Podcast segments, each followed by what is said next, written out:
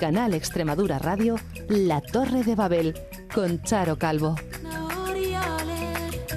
Bienvenidos una semana más a este espacio en donde nadie es extranjero, en donde todo el mundo tiene su lugar y también pueden tener su voz. Hablamos hoy en esta Torre de Babel de la paz. Ojalá fuera posible en estos tiempos. También hablamos de mujeres que siguen necesitando nuestra ayuda y nuestra colaboración. Además, se celebra en esta jornada, por decir algo, lo de celebrar el Día del Migrante, una jornada en donde se ha vuelto a poner de manifiesto su falta de derechos. Falta de derechos incluso aquí, sí, sí, aquí en la región, según algunos colectivos que luego vamos a escuchar. Todo eso y más en esta Torre de Babel que ya comienza. Arrancamos.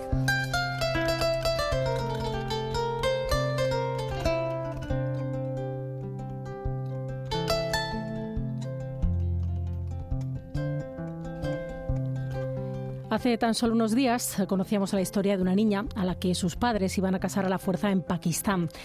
Vestía como su padre lo ordenaba, según la tradición de su país. Vivía bajo el control férreo de sus movimientos y vestimenta, describe la Policía Nacional sobre esta pequeña que la policía ha logrado liberar en una operación internacional bautizada con el nombre de Nora.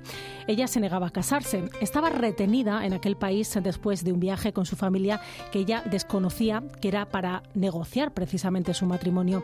Gracias a una denuncia del entorno español de la chica, la policía logró localizarla en Pakistán, contactar con ella y organizar una declaración por videoconferencia. La Policía Nacional ha liberado una mujer a la que sus padres le iban a obligar a casarse con un desconocido.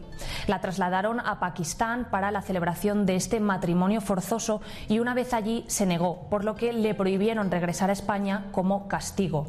Allí la obligaban a vestir de una forma específica, tenían toda su documentación retenida y no la dejaban salir de casa. Finalmente, la víctima ha sido liberada y una vez de vuelta a España se le ha acogido en una ONG especializada para trata de seres humanos. Tanto el padre como la madrastra han sido detenidos y puestos a disposición de la autoridad judicial. Y es que estas cosas siguen pasando aunque no lo creamos. Más asuntos relacionados con las mujeres. Aumentan las denuncias por violencia de género aquí en Extremadura. En el tercer trimestre del año, de julio a septiembre, subieron casi un 40% con respecto al mismo periodo del año 2022. En total, más de 1.150 denuncias y 1.149 mujeres víctimas entre julio y septiembre. Son datos, Carmele Pellitero, del Observatorio de Violencia Doméstica y de Género. Cuéntanos. Cada día más mujeres maltratadas pierden el miedo a denunciar. Prueba de ello es que el número de víctimas de la violencia de género y de denuncias presentadas en los juzgados y la policía crecieron significativamente durante el tercer trimestre en Extremadura, un 40%. En concreto, se registraron 1.153 denuncias y 1.149 mujeres víctimas. Unos datos que sitúan a la región por encima de la media nacional, donde el incremento fue casi de la mitad, el 21,4%. Un aumento que es fruto de la mayor concienciación de la sociedad, en opinión de Ara Sánchez, secretaria de Igualdad de la Junta. No nos debe eh, alarmar porque lo más importante y lo más determinante es que existe una mayor concienciación de la ciudadanía, de la sociedad, de las instituciones públicas, de que debe lucharse eh, sin eh, ningún tipo de tregua contra esta lacra. Y por lo tanto, eh, creo que, mm, que, se haya producido ese aumento eh, es significativo en cuanto a que existe ese mayor nivel de concienciación. Datos que confirman también que hay más denuncias cuando se intensifica la convivencia, por ejemplo, durante los periodos vacacionales. Los meses, por desgracia, donde se producen más feminicidios son precisamente los meses de junio, julio, agosto y enero de cada año. Además, entre julio y septiembre se solicitaron 205 órdenes de protección y se dictaron 189 sentencias, de las que el 98,4% fueron condenatorias. El 98,4% de las sentencias que se han dictado son sentencias condenatorias. Por lo tanto, la respuesta de los órganos judiciales extremeños es absolutamente contundente frente a este tipo de delitos. Datos que ponen de manifiesto que la violencia machista sigue muy presente en la sociedad española. Por su parte, desde la Secretaría de Igualdad insisten en la importancia de denunciar. Recuerdan que todos los servicios de protección, atención y apoyo de la Junta a las mujeres víctimas están operativos y aseguran que no van a escatimar esfuerzos en su lucha contra esta lacra. Recordamos que el 016 es el teléfono gratuito de atención a las mujeres víctimas de todo tipo de violencia machista. Funciona las 24 horas todos los días del año y no deja rastro en la factura. Pero sí hay que borrarlo del historial de llamadas en algunos terminales.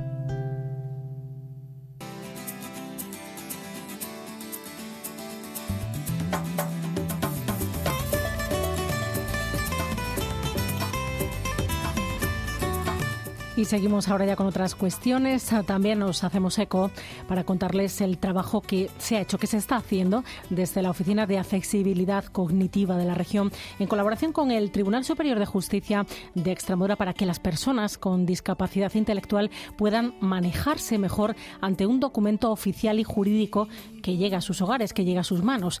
El lenguaje de la justicia suele ser bastante complicado y cuando recibimos una carta de los juzgados, todos nos echamos a temblar cuando abrimos ese documento intentamos saber qué nos piden y reclaman y muchas veces es difícil. Pues bien, este proyecto consigue que al menos 10 documentos jurídicos sean de lectura fácil para las personas con discapacidad. Nos lo cuenta Anabel González, miembro de la Oficina de Accesibilidad Cognitiva de la región, que ya está con nosotros. Hola, muy buenas, Anabel. Hola, buenas tardes. Como decíamos, mm, habéis puesto en marcha una serie de documentos judiciales en lectura fácil ha sido fruto eh, de un trabajo conjunto durante bastante tiempo, imagino, ¿no? Sí, hemos llevado a cabo la adaptación a lectura fácil, bueno, y la validación también de 10 documentos judiciales, ¿vale? Eh, hemos estado en, contacto constante con Patricia Gutiérrez, que es la jueza de Trujillo. Eh, ella ha sido la encargada de facilitarnos pues estos documentos y a la vez de resolver cualquier tipo de duda. El objetivo de, hacer este, este trabajo es facilitar el acceso eh, de las personas con discapacidad intelectual y de otros colectivos, personas con dificultades de comprensión en general, ese acceso a la justicia, es decir, que si pasas por un proceso judicial, la información que te lean o que te llegue a casa eh, sea fácil de comprender. Y nos ponemos en la situación, bueno, cualquier persona que haya pasado por un proceso de esto siempre solemos estar nerviosos eh, o nerviosas, ¿no?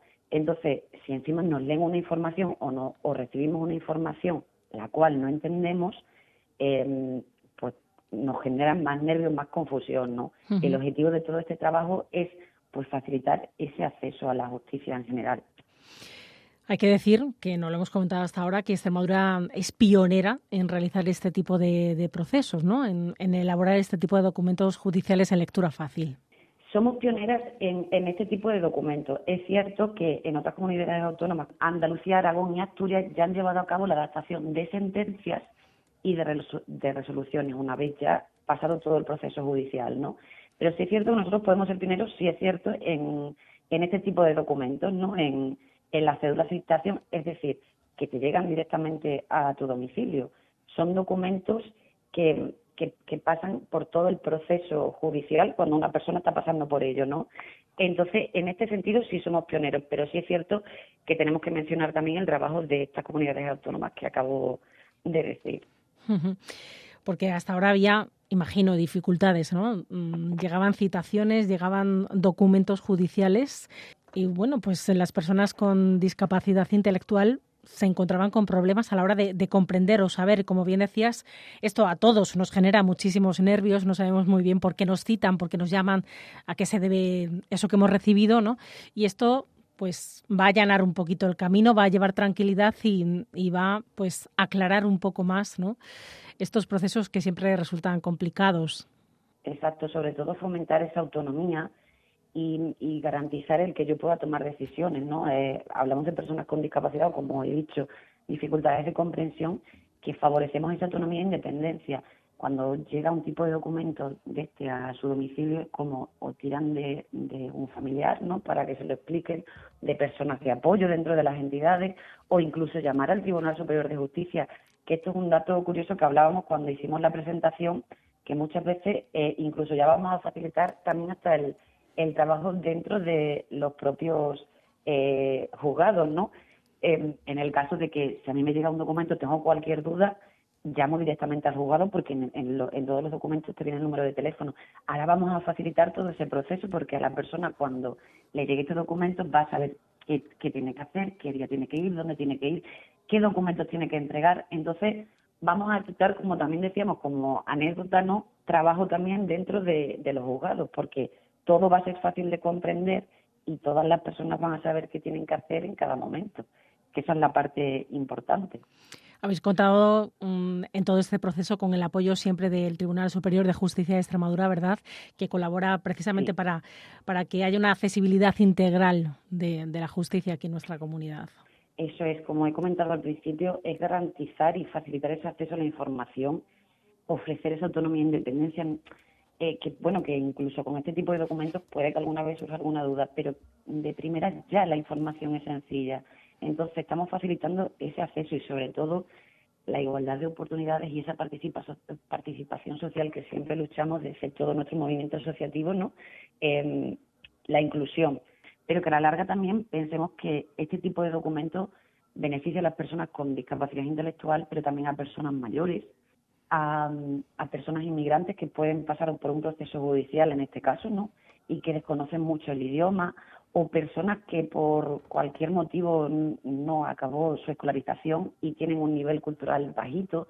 No sé, es como que al fin y al cabo eh, estos documentos pueden llegar a muchos más ciudadanos y ciudadanas eh, con el objetivo eso, de ese acceso eh, a la justicia de una manera sencilla y fácil que mejora la vida al final para todos, para la sociedad en, general. No sé si, gracias a Anabel González de la Oficina de Accesibilidad Cognitiva de Extremadura por estar con nosotros aquí en Canal Extremadura Radio. Muchas gracias a vosotros. Canal Extremadura Radio.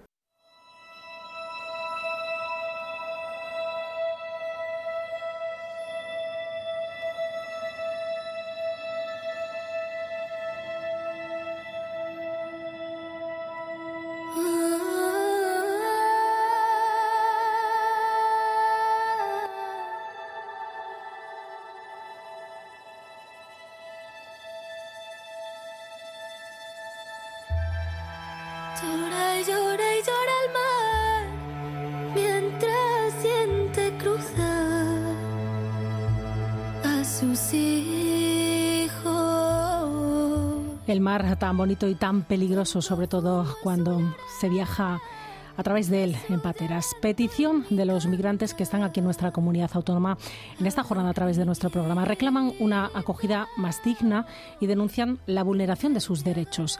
La plataforma de personas migrantes de Extremadura ha reclamado un mejor trato para los extranjeros que piden asilo y que en muchas ocasiones son además menores. Juanjo González.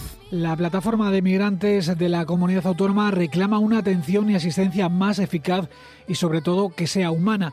La mayoría llega sin saber el idioma, sin saber dónde arreglar sus papeles, como cuenta Siaka, uno de ellos. Eh, hay que buscar traductor, hay que, hay que darle la información como tiene que ser. Me parece injusto, por eso estamos aquí para denunciar que tiene que tratar todo el mundo igual y tratarlo como tiene que ser. Podemos mover como cualquiera persona, estar donde queremos, y estamos aquí por un tiempo, nos tienen que tratar y bien e igual. En principio pasan un mes o como mucho dos en los centros de acogida y después tienen que buscarse la vida. Pero ¿cómo lo hacen si nadie les ayuda a arreglar su situación? Solo quieren una oportunidad que nos trata igual y que pedimos asilo, que nos da oportunidad para estar aquí un tiempo y pedir asilo y luego, vamos, buscamos la vida como sea, ¿no? Eso es lo que quiero decir. Desde la plataforma de migrantes critican el trato que reciben, están en centros donde pasan frío, los menores no tienen ni siquiera la información que necesitan, como cuenta Marisa Prudencio, portavoz de la plataforma. ¿Qué significa ser de especial vulneración? Pues que no tienen ningún lugar donde ir, que no tienen ningún familiar, que no tienen ningún amigo que les acoja. Porque lo último ha sido encontrarnos con tres, que dos de ellos, según parece, eran menores, no los hemos encontrado en la calle. Es el mensaje que han lanzado distintos colectivos estos días desde el centro de migrantes del Polígono El Prado en la capital autonómica. No tengo ningún lugar donde ir y necesito ayuda. Llevo dos meses en España, pero de momento no tengo dónde ir. El centro en el que estoy me ha comunicado verbalmente que debo abandonarlo el día 17. Hay petición a las autoridades autonómicas y nacionales quieren que no se les deje solos cuando están a miles de kilómetros de su casa. Yo recién llegar no tengo esa información, estoy perdido. Uno extranjero que viene aquí o donde sea tiene derecho a pedir asilo como quiere. hay que escuchar su problema, hay que escuchar el motivo por qué quiere pedir asilo. Una vez más hay que recordar las historias que hay detrás de muchos de los migrantes. Este año en el Mediterráneo han perdido la vida 2.600 personas intentando llegar a Europa. Open Arms simulaba hace tan solo unos días en una playa de Barcelona un naufragio con zapatos, pantalones y camisetas varadas. Oscar Camps es su portavoz. Estaría bien poder acercar a la orilla, a esta orilla occidental del Mediterráneo lo que sucede en medio del mar, que, desgraciadamente eh, sucede año tras año. Llevamos más de 27.000 muertos en los últimos ocho años. Según Naciones Unidas, mil muertos al año se consideraría un conflicto armado. Eh, cada año tenemos tres conflictos armados en el Mediterráneo sostenidos eh, y de forma silenciada. ¿no? Este domingo precisamente se producía otra tragedia en el mar. Al menos 61 inmigrantes, entre ellos mujeres y niños, murieron en un naufragio frente a las costas de Libia. Detrás de sus testimonios, historias que estremecen, no más claveles negros en el mar.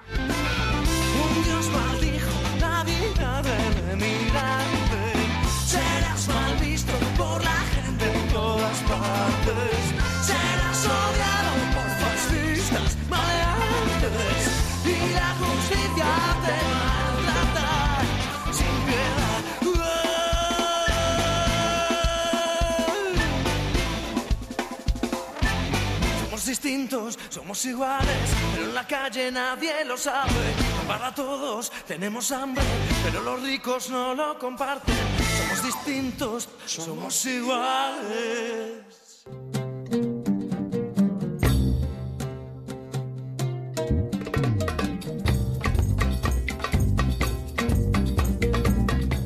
Y hablando de ponerse en el lugar de otro, de asilo y de refugiados, muchas de las personas que salen de su país se lo hacen por conflictos.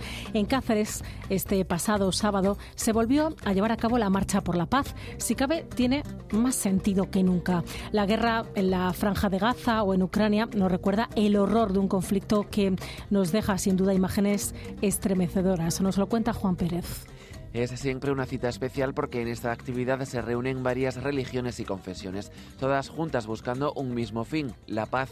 La manifestación estaba convocada por la diócesis de Coria Cáceres, pero participan también la comunidad islámica de la ciudad o la comunidad monasterio El Olivar del Buda. Escuchamos a María José Sánchez, delegada de la diócesis de Coria Cáceres, a Said Abu Faris, presidente de la comunidad islámica de Cáceres, y a Soledad Pulido de la comunidad budista. Eh, decíamos que era bueno conocernos primero y a través de eso, de irnos conociendo, hemos ido creando lazos de amistad y siempre decimos en los manifiestos que, que somos una única familia humana y es eso, ¿no? Que tratar de, respetarnos, conocernos, ir más allá.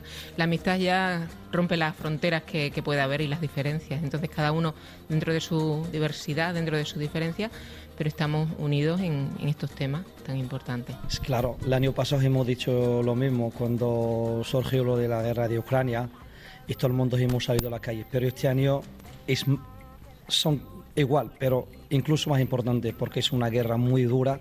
Lo que estamos viendo en la televisión es muy necesaria salir a la calle porque los pueblos cuando salimos a la calle podemos presionar a los gobiernos para que paren la guerra, porque la guerra son injustas, no hay guerras justas.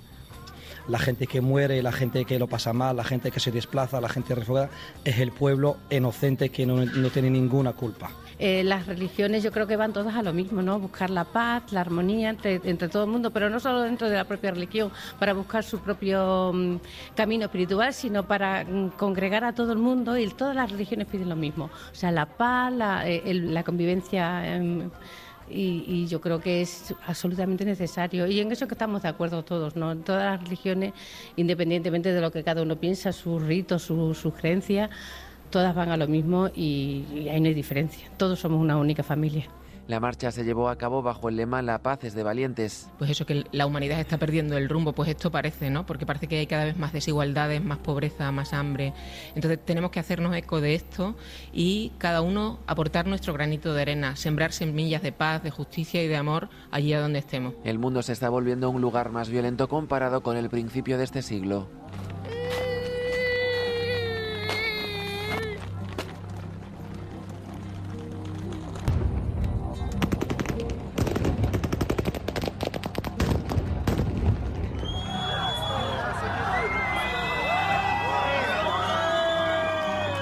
A la guerra entre Israel y Hamas, que acumula miles de muertos, y la invasión rusa de Ucrania, que cumplirá dos años en febrero, en este momento se viven conflictos armados a gran escala en Burkina Faso, Somalia, Sudán, Yemen, Myanmar, Nigeria y Siria. Mucho, por tanto, de reivindicar en esta protesta.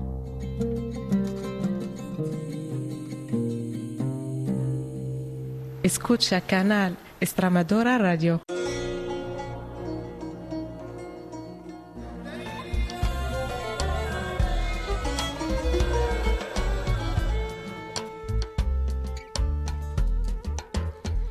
Y estamos en la antesala de la Navidad. Son días de compartir y de solidaridad. Son días para pasar en familia y disfrutar de los que tenemos cerca o quizá lejos, pero que estos días han vuelto a casa. No obstante, y lamentablemente no en todos los lugares del mundo se puede celebrar la Navidad. No están precisamente para celebraciones. Hablamos, por ejemplo, de Gaza.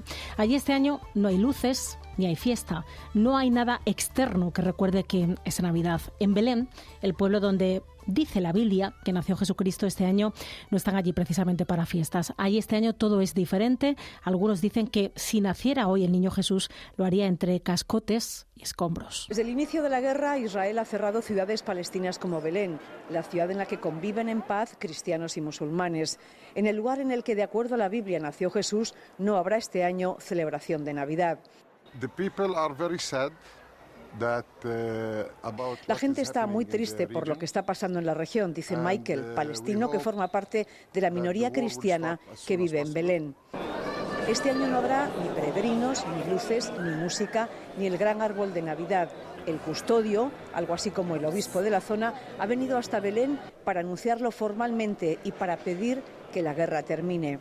Que no sea simplemente una tregua eh, la que se alcanza, sino que se llegue a una verdadera paz, a una solución política de esta situación Normalmente en esta época del año llegan hasta aquí, hasta Belén, cientos de miles de visitantes, de peregrinos que vienen a celebrar las fiestas de Navidad. Este año los custodios de los santos lugares, los guardianes, han decidido formalmente cancelar estas celebraciones. Esto está teniendo también un impacto económico muy negativo en la población. En Belén, la mayoría de la población vive del turismo religioso. La guerra ha arruinado aquí también la vida de miles de familias.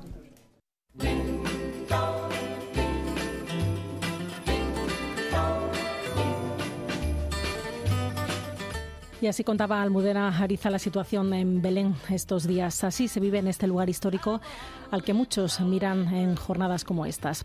Por hoy nosotros acabamos, volvemos en siete días y para entonces ya habrá sido Nochebuena y Navidad. Les mandamos los mejores deseos de corazón y les prometemos volver en siete días para contarles, ojalá fuera posible, otras noticias mejores y más felices. Nos escuchamos.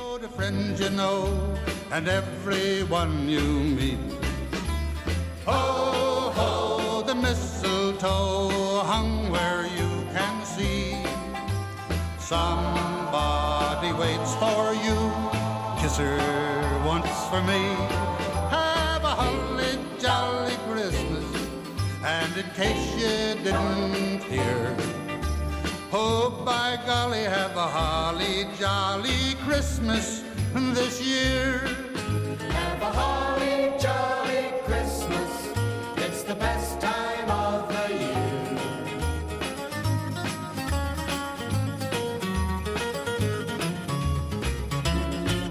Have a holly jolly Christmas. And when you walk down the street, say friends you know and everyone you meet.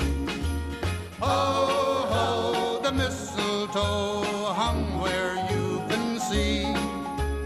Somebody waits for you, yes sir, once for me. Have a holly jolly Christmas, and in case